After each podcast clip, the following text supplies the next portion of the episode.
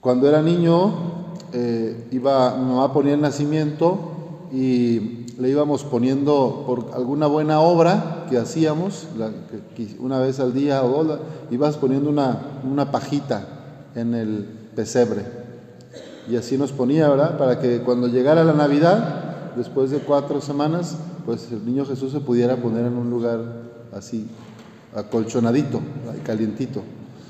Entonces, la vida, la vida misma, tu vida, mi vida cristiana, se trata de eso, de ir creando alrededor alegría, paz, esperanza, de acolchonar el camino a los demás, de quitarle las piedras a los otros, a los que no pueden caminar o avanzar. Estamos celebrando también en estos días, el Papa ha pedido en este mes por todas las personas con discapacidad, estamos pidiendo este mes, tantas mujeres y hombres que por una situación de una capacidad diferente han sido discriminados, discriminadas, y nuestra tarea como cristianos es darles las mismas oportunidades, integrarlas, incluirlas en todo. Pero a veces las actitudes que tenemos son como de verlas como menos, como que no pueden, como que no saben. Hay un ejemplo muy bonito de un español que se llama Alex Roca, un hombre con 70% de discapacidad física y ya corrió dos maratones, creo. Este anda en bicicleta y maneja, hace su vida normal, con discapacidad.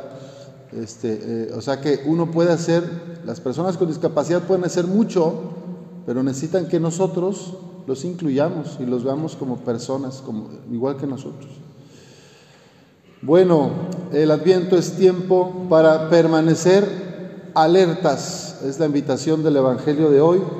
Jesús en este Evangelio de San Marcos les dice a, sus discípulos, velen y estén preparados porque no saben cuándo llegará el momento. Así como un hombre que se va de viaje deja su casa y encomienda a cada quien lo que debe hacer y encarga al portero que esté velando, así también velen ustedes. Cuando Dios nos llamó a la existencia, lo hizo por amor y para amar. Y nos deja encargada la casa, nuestra casa común, este planeta, hasta su venida. En su segunda venida, pues va a preguntar, ¿verdad? ¿Cómo tratamos la casa? ¿Cómo tratamos a, a los demás habitantes de la casa? A la familia de Dios. ¿Cómo nos hemos cuidado? Y así a cada quien, ¿verdad? Habrá un juicio particular y habrá también un juicio universal. Estén pues preparados, velen, porque no saben a qué hora va a regresar el dueño de la casa, si al anochecer, a la medianoche, al canto del gallo o a la madrugada. No vaya a suceder que llegue de repente y los halle durmiendo. La idea es que la vida cristiana, la vida plena, la vida verdaderamente humana, es una vida de ojos y de mirada atenta, de ojos abiertos y mirada atenta. Ayer me tocó ir al hospital para un bautismo de emergencia, un niñito de cuatro meses que trae complicaciones cardíacas y mañana lo operan a corazón abierto, pues ya fui, a bautizar a Elías Hassan. Y ahí al lado, en, el mismo cuartito, había otro niño de cuatro años con leucemia. También la mamá quiso que lo bautizara. Y yo digo, mira, niño de cuatro meses, niño de cuatro años, y ya con pues probabilidades de que Dios lo llame. Y yo me pregunto, ¿y yo qué, he hecho con mis 30, con mis 40, con mis 50, los 80, los que tenga? ¿Cómo he vivido mi vida? Cómo estoy cuidando del de, templo de mis hermanos, que son cuerpo del Espíritu Santo, de los pobres, de las mujeres, de los niños, de los migrantes, cómo hemos cuidado a la familia de Dios, cómo hemos cuidado a nuestra colonia, el barrio, la naturaleza, cómo estamos procediendo, ¿verdad? Pues decía la segunda lectura, San Pablo que a todos Dios les ha dado carismas, dones, y que no careces de nada. Usted no carece de ningún don. Usted tiene todo lo necesario para vivir bien y hacer felices a los demás. La cosa es ponerlos al servicio, ¿verdad? No guardarme los talentos, las cualidades.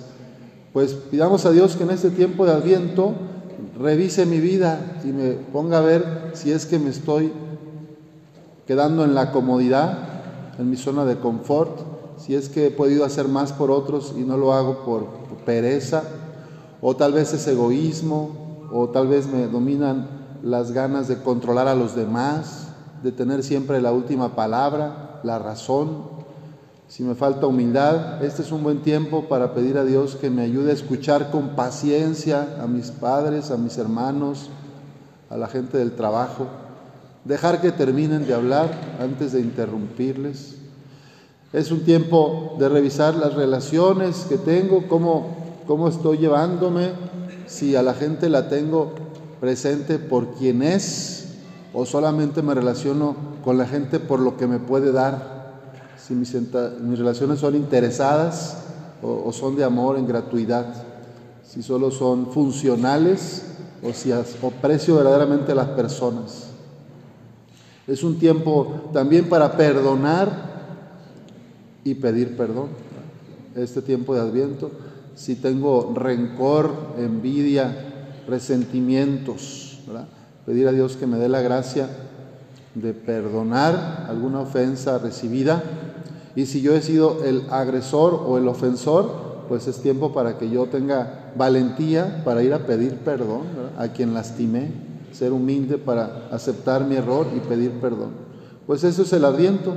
Pidamos al Señor la gracia de abrir el corazón a Cristo para que vayamos cambiando en lo que necesitamos cambiar y poner nuestros dones al servicio de la comunidad con amor. Así sea.